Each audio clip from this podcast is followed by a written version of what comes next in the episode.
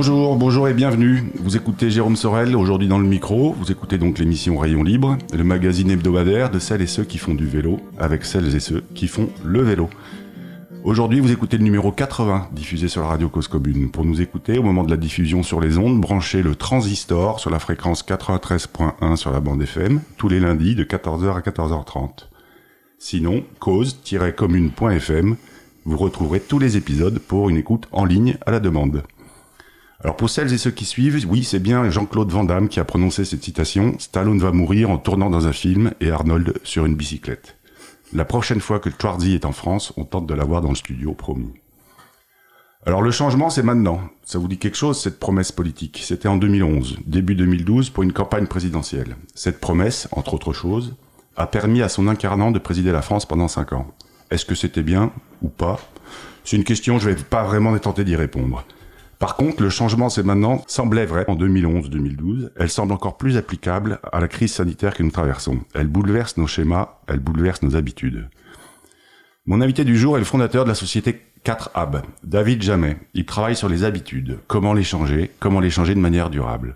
Nous allons donc nous poser la question ensemble, comment et quelle méthode appliquer pour que se déplacer à vélo au quotidien devienne une habitude, une habitude durable, que ce choix de mobilité passe du stade de l'option envisagée à l'envie et puis aux besoins. Bonjour David. Bonjour Jérôme.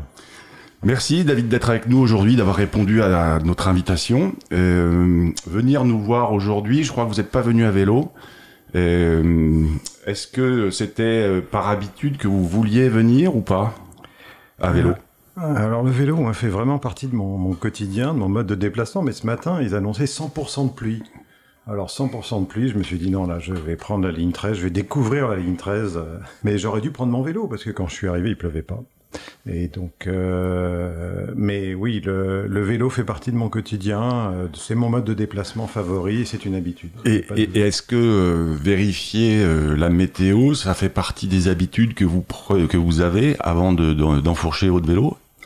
Pour savoir éventuellement comment vous équiper? Absolument. Je vais même plus loin que ça. Je déplace mes rendez-vous en fonction de la météo. J'ai cette liberté parce que je travaille, euh, voilà, je suis président de ma société, je, je suis travaillé à mon compte. Et donc, mais quand j'ai des rendez-vous et quand il pleut, je déplace mes rendez-vous pour y aller en vélo. Je n'envisage plus le fait d'aller en rendez-vous en voiture, par exemple. Ça, ça, je ne veux plus. D'accord. C'est un choix. Votre société 4 habitudes, euh, 4 AB, oui. propose d'accompagner le changement, on est d'accord?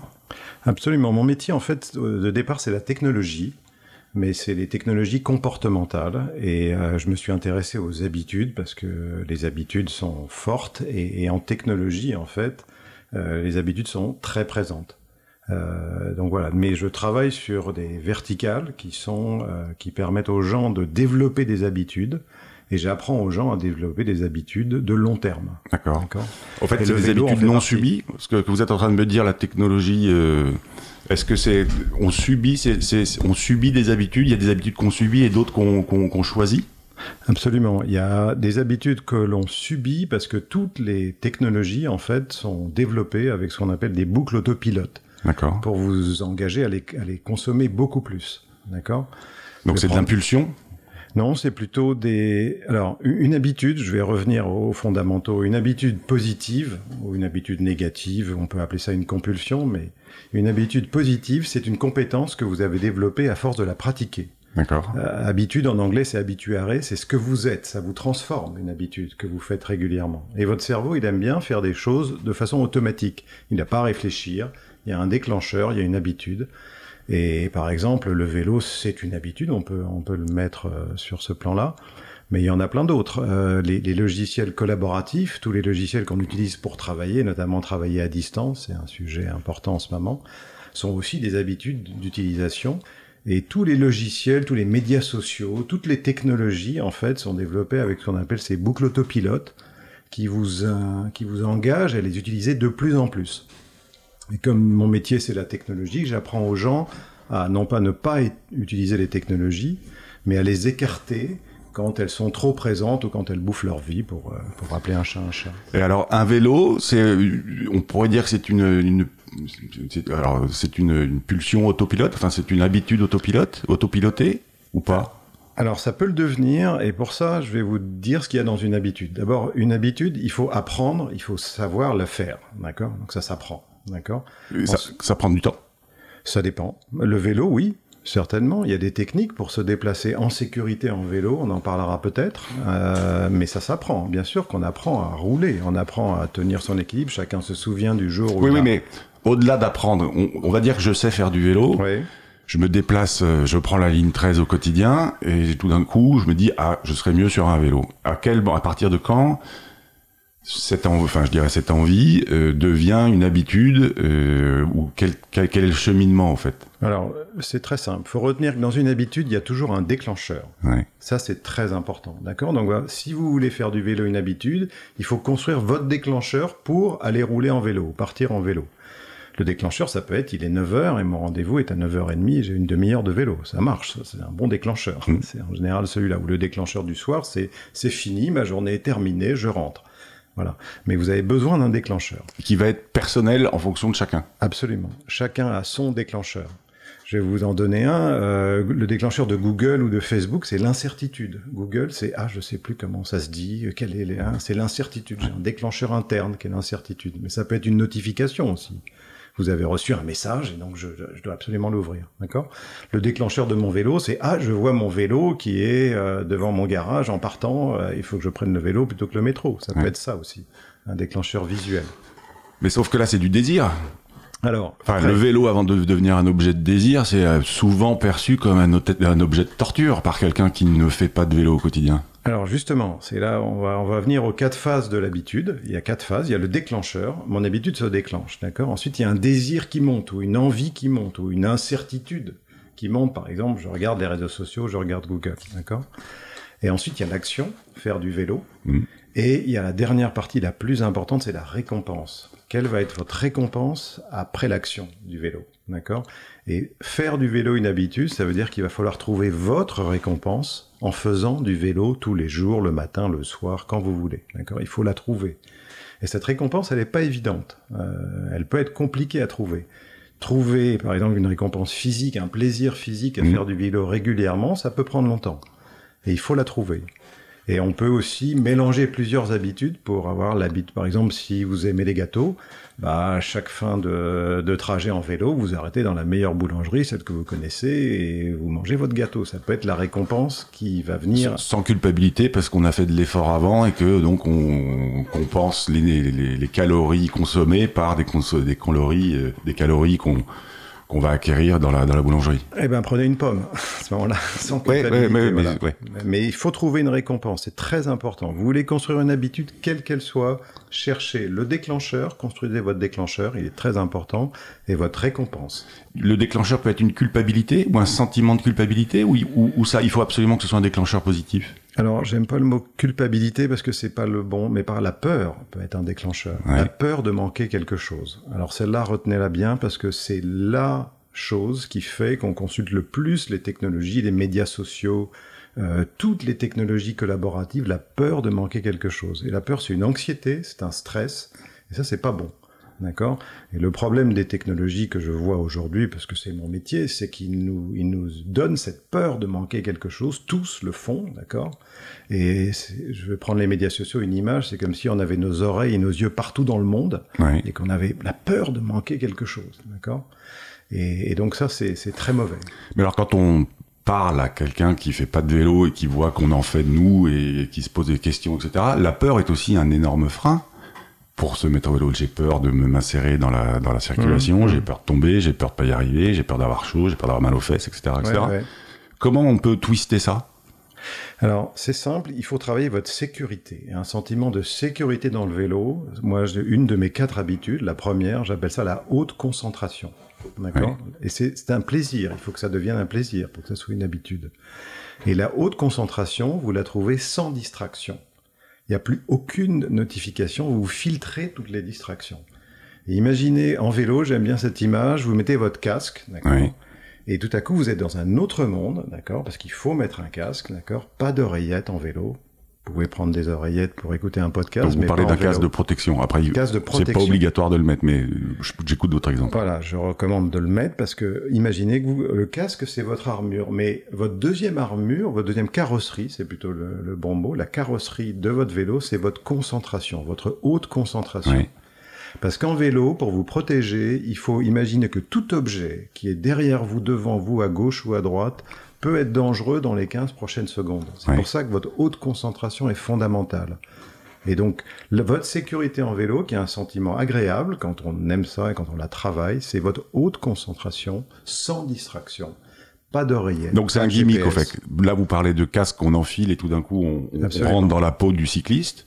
Absolument. Ou ça peut être euh, chausser ses lunettes ou euh, mettre ses gants ou euh, détacher son vélo, ça peut être n'importe quel geste. Alors c'est un rituel, hein, c'est un rituel très important de développer votre rituel en vélo. Vous prenez votre casque, vous mettez le casque, les chaussures qui vont bien. Le, il y a tout un rituel à travailler. Je suis sûr que vous en parlez dans vos émissions.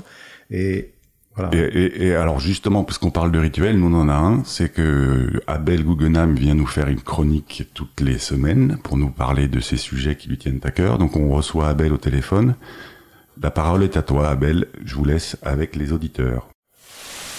La semaine dernière, je vous ai parlé des pistes cyclables bidirectionnelles. Je vous ai indiqué d'une part que la doctrine traditionnelle affirme qu'il ne faut pas en faire en ville, D'autre part qu'à Paris, on en avait réalisé beaucoup et depuis longtemps, y compris dans le programme récent des coronapistes. Je vais aujourd'hui essayer de vous exposer les avantages et inconvénients des pistes unies et bidirectionnelles et tenter d'indiquer quel choix me semble aujourd'hui à faire par la ville de Paris. Et d'abord, quels sont les avantages de la disposition traditionnelle avec une piste unidirectionnelle de chaque côté? Cyclistes et automobilistes se retrouvent toujours dans la même situation les cyclistes à droite des automobilistes, et s'habituent à connaître et à pouvoir anticiper les conflits et évidemment les éventuelles causes d'accidentalité, en particulier au carrefour.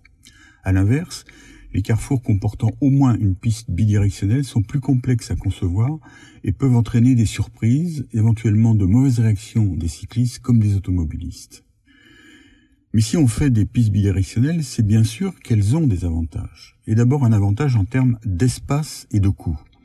Une piste bidirectionnelle de 4 mètres de largeur fournit aux cyclistes qui l'empruntent un service à peu près équivalent à deux pistes unidirectionnelles de 2 mètres 50 de largeur.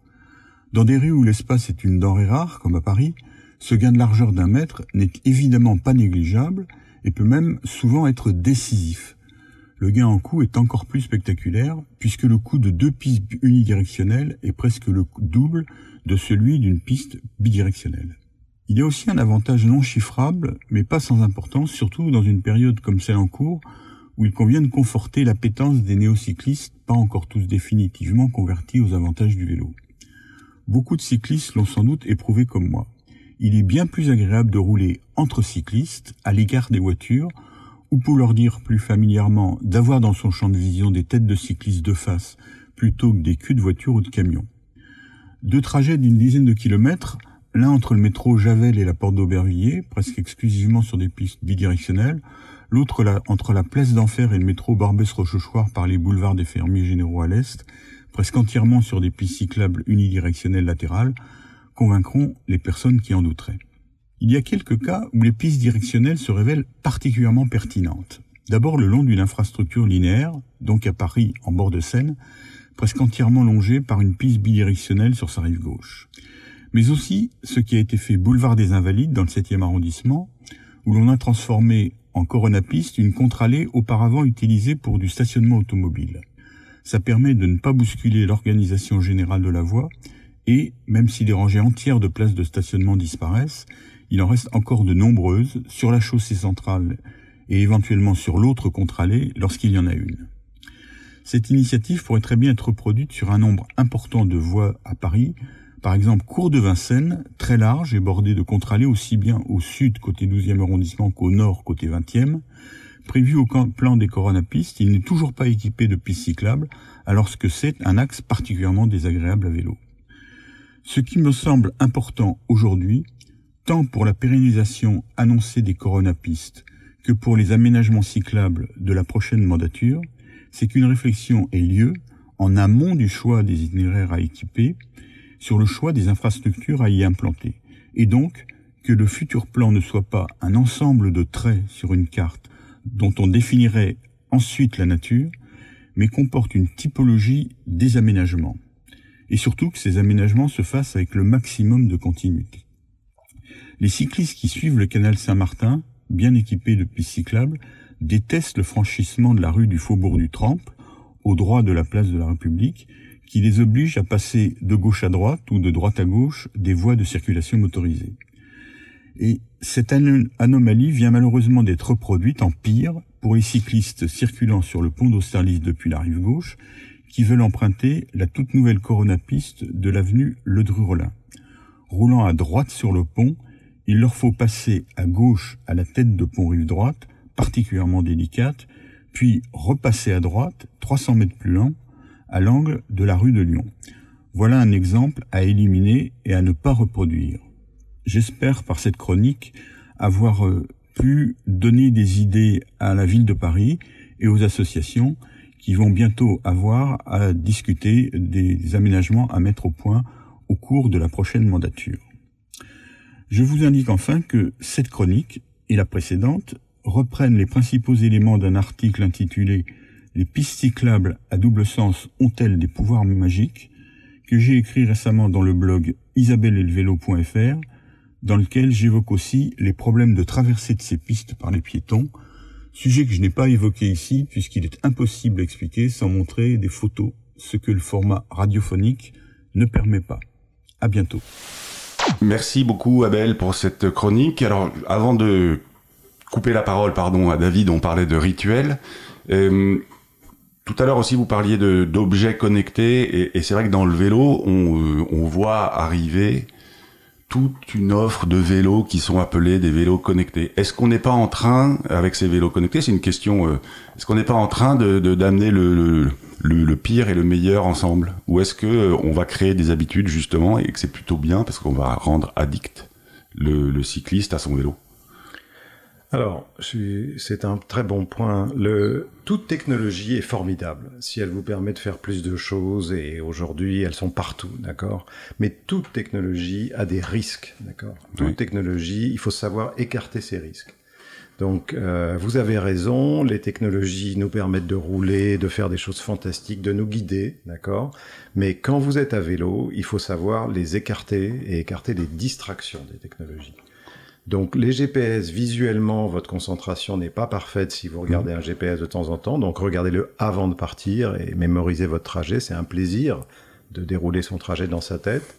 Les oreillettes, c'est la même chose, d'accord Avant de rouler, écoutez ce que vous voulez, mais pas en roulant. En roulant, votre, votre haute concentration, c'est votre concentration auditive. Un objet qui vient de l'arrière, de la gauche ou de la droite, il faut l'entendre. Si vous ne l'entendez pas, c'est votre vie qui est en jeu. Ne mettez pas d'oreillettes et, ayez le plaisir, trouvez le plaisir de votre haute concentration visuelle et auditive pendant tout le trajet. D'accord? J'aime bien utiliser l'image de la poutre. Euh, la, haute concentration, vous êtes sur une poutre.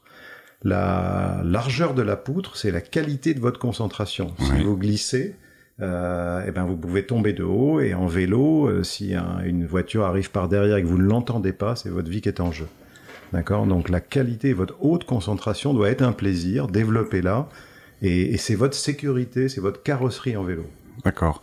Et alors moi, j'ai coutume de dire que la pratique du vélo taf ou du vélo au quotidien, parce qu'on n'est pas censé euh, tous avoir un boulot, euh, c'est une pratique qui est très addictive.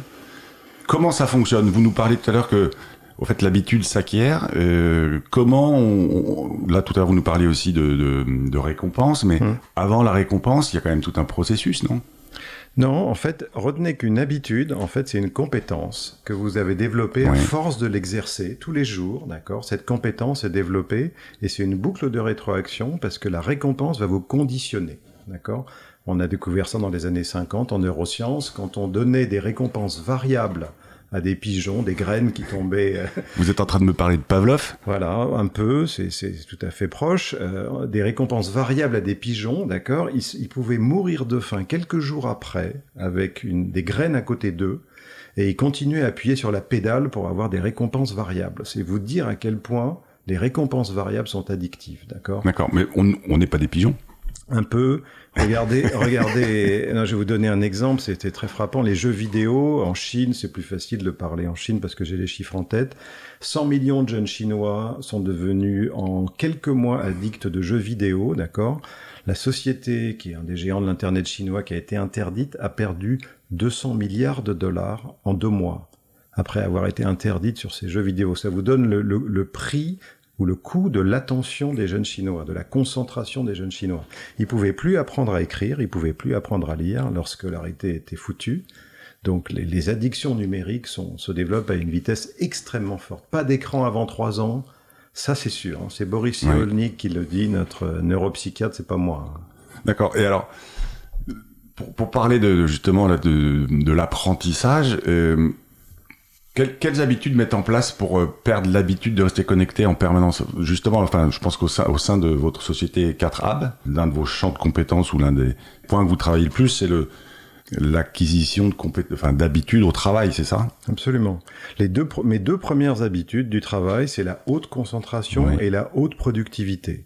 Votre haute concentration, on l'a vu en vélo, c'est votre haute concentration sans distraction. Oui. Donc j'apprends aux gens à filtrer toutes les distractions. Il y a sept technologies dans votre vie. Hein. Il y a le portable, il y a l'ordinateur, il y a la tablette, il y a la montre connectée, oui. il y a les oreillettes, il y a les enceintes, il y a la télé connectée maintenant, il y en a sept. Et il faut filtrer toutes les distractions quand vous travaillez pour atteindre cette haute concentration, ou quand vous roulez. Et là, j'ai des épisodes euh, avec, ça s'appelle la haute concentration. Et la haute productivité. Des épisodes en podcast, pardon. Voilà, c'est des formations ouais. en podcast et j'apprends aux gens à filtrer systématiquement toutes les distractions. Et en vélo aussi, je voulais, j'en parlais tout à l'heure. Et la haute productivité, en fait, faut retenir que c'est, je chasse l'hyperconnexion. Ouais. L'hyperconnexion de groupe. Quand vous rentrez dans un groupe, euh, vous travaillez en collaboratif et le manager vous dit faut être hyper connecté les gars. Alors ça c'est le mal absolu parce que l'hyperconnexion vous perdez le contrôle de votre temps. Faut être hyper connecté, mmh. d'accord? Et perdre le contrôle de son temps c'est grave hein, parce que sa concentration c'est ce qui vous permet d'apprendre. Votre concentration c'est ce qui vous permet d'aimer les autres, d'accord mmh. Donc on est sur un sujet sérieux, d'accord On est dans l'économie de la concentration aujourd'hui. Tout le monde cherche à vous voler et à vous accaparer votre concentration. Les données comptent, je suis d'accord, mais la concentration compte encore plus. Votre concentration, c'est votre vie. Voilà. Donc moi, j'apprends aux gens à filtrer toutes les distractions pour arriver à la haute concentration et à arriver à la haute productivité en travail collaboratif en filtrant, en écartant l'hyperconnexion qui est le mal absolu. Et en préparant l'émission, vous me parliez aussi de, de puisqu'on parle de vélo, vous me parliez de des bienfaits du vélo. Alors, on a, on a vu l'importance d'être concentré sur ce qu'on fait quand on est sur son vélo, mais aussi mmh. on travaille la posture qui est hyper importante pour être mieux, plus concentré au bureau. Absolument. Il y a deux types de postures fondamentales dans votre vie. Il y a vos postures de travail, parce qu'on y passe beaucoup de temps au travail, oui. et vos postures en mouvement, quels que soient vos mouvements, mais dans vos mouvements, dans votre mobilité au sens large. Et typiquement en vélo, il y a des et au travail aussi, il y a des bonnes postures, d'accord, qui vous qui font que vous n'avez pas de, de micro-traumatisme, par exemple.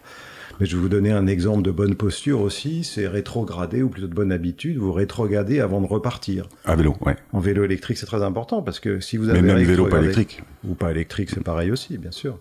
Euh, si vous avez rétrogradé avant de repartir, bah, ça sera plus facile de repartir au feu rouge, d'accord?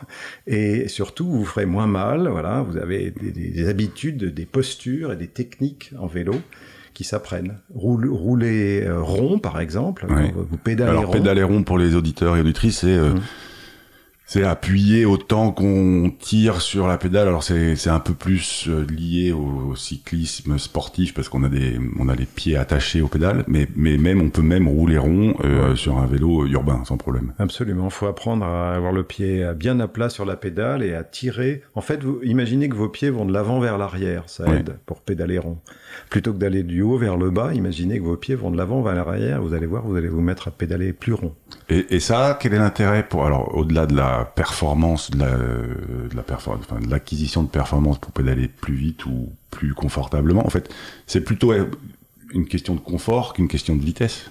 Les deux, vous, vous consommez moins d'énergie si vous oui. pédalez rond parce que en fait c'est de la physiologie. Euh, en, en, haut et en bas, votre, votre pied s'arrête. Donc c'est des points morts. Vous avez des points morts, d'accord? Mmh. Tandis que si votre, vous pédalez rond du, du de l'avant vers l'arrière, euh, l'image mentale mmh. c'est oui. ça, de l'avant vers l'arrière, vous avez un mouvement rond et vous n'avez pas de temps d'arrêt. Donc vous perdez de l'énergie en haut et en bas en fait. Ouais. Si, si vous appuyez comme un sourd sur la pédale et, et, et donc il faut pédaler rond et vous allez consommer moins d'énergie, économiser votre batterie et physiologiquement ça sera meilleur. Il y aura moins de micro-traumatismes parce que Et donc, fait- on sera plus efficace au travail aussi? Bien sûr. Alors au travail, typiquement, il y a des bonnes postures de travail. Euh, la pire de toutes, c'est assis. En ce moment, on est assis. On devrait, on devrait pas le dire, mais euh, pourquoi? Parce que assis, c'est la nouvelle cigarette. Ouais. Retenez ça, c'est plus facile à comprendre. Votre sédentarité, sédéré en, latin, c'est être assis. D'accord? Et c'est ça qui cause le diabète, euh, l'obésité. Alors il y a notre nutrition aussi, mais ça joue moins. D'accord? Et le stress aussi joue un peu, mais moins, enfin, à part les stress numériques. Mais vraiment, la sédentarité assise, être assis, c'est le nouveau tabac. Donc pour euh, tirer un tout petit peu plus encore, ça veut dire que le vélo, on le sait, c'est plutôt pas mal pour la santé, pour la concentration, etc. Vous venez de nous en parler. Au fait, le pire, c'est la voiture, c'est d'être assis dans la voiture. Vaut mieux voyager debout dans les transports en commun qu'assis, et vaut mieux être en trottinette que assis, encore une fois, dans sa voiture. En trottinette, on est debout. Oui, en technologie, j'aime bien parler de phase de technologie. On est dans la fin de la voiture. Euh, la technologie, c'est le début du XXe siècle. hein. C'est Ford, hein, c'est Renault. D'accord On est dans la fin, dans la phase d'épuisement de la technologie de la voiture. Et elle est épuisée dans tous les sens du terme. On, pas la peine de, de discuter évidemment des, des côtés écologiques et de la, la- la pollution que ça crée. Non, non, parlons juste de sédentarité et de, Mais et la de- et de sédentarité, santé. ouais. effectivement, la posture assise. euh, il faut savoir que si vous êtes assis 12 heures par jour, d'accord, vous pouvez faire le sport que vous voulez. Après, vous allez développer un diabète type 2 mesurable, mesurable scientifiquement. Hein. Donc je dis ça, les, les chauffeurs de taxi doivent en prendre conscience. Il faut qu'ils fassent une pause toutes les heures. Il faut qu'ils se mettent au vélo, taxi-vélo. Absolument. Non mais c'est c'est vraiment, il en va de leur santé physiologique. hein. D'accord. Merci pour tous ces éclairages, David. C'est plutôt intéressant. Alors, si vous, vous, auditeurs, auditrices, vous êtes dans votre voiture, bah, mettez-vous debout. Euh, ça va pas être facile pour conduire, mais essayez. Sinon, bah, garez là et trouvez un vélo sur votre chemin euh, pour pédaler ou même courir jusqu'au bureau. Euh, on a parlé de changement, on a parlé d'habitude appliquée à sa forme de mobilité. Euh, idéalement le vélo, mais c'est vrai que si vous préférez la bicyclette, ça marche aussi. Nous étions donc avec David Jamet, fondateur de la société 4 Abs, euh, 4 Ab, pardon. Donc pour retrouver votre travaux, c'est www. Alors, 4hab.fr, tout HAB.fr. simplement, ou sinon vous allez télécharger l'application 4 habitudes, au pluriel, euh, Sur, l'App euh, ou Android, sur iOS. Et je vous offre l'application si vous, vous, vous allez l'acheter, ou plutôt la- elle est gratuite. D'accord. Donc c'est un Je- ensemble. Je, l'offre aux auditeurs. Super, Voilà. merci. C'est un ensemble de méthodes donc pour intégrer dans son quotidien des habitudes pour travailler mieux, alors pas forcément plus, pour euh, manger mieux, pas forcément plus, pour se déplacer mieux et pas forcément plus loin. Ce qui est certain avec notre société bouleversée par la pandémie Covid-19, nos vies changent, nos modes de mobilité doivent s'adapter. Vous pouvez faire comme certains que je ne citerai pas et refuser le changement en râlant. Dans ce cas, là, votre lutte va être longue. Je vous souhaite bon courage. Vous pouvez aussi décider de vous adapter. C'est le choix de millions de Français et même de citoyens dans le monde qui ont décidé d'enfourcher un vélo au quotidien depuis la fin du confinement. Quelle note musicale pour conclure cette émission? Alors, vous allez vous dire, il va nous mettre du Claude François euh, comme d'habitude. Eh ben non, c'était trop cliché, j'ai pas envie de ça. Donc je remercie Marianne Maître et Stéphane Dujardin d'avoir enregistré cette émission aujourd'hui.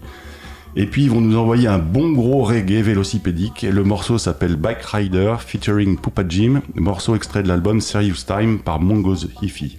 Peace man.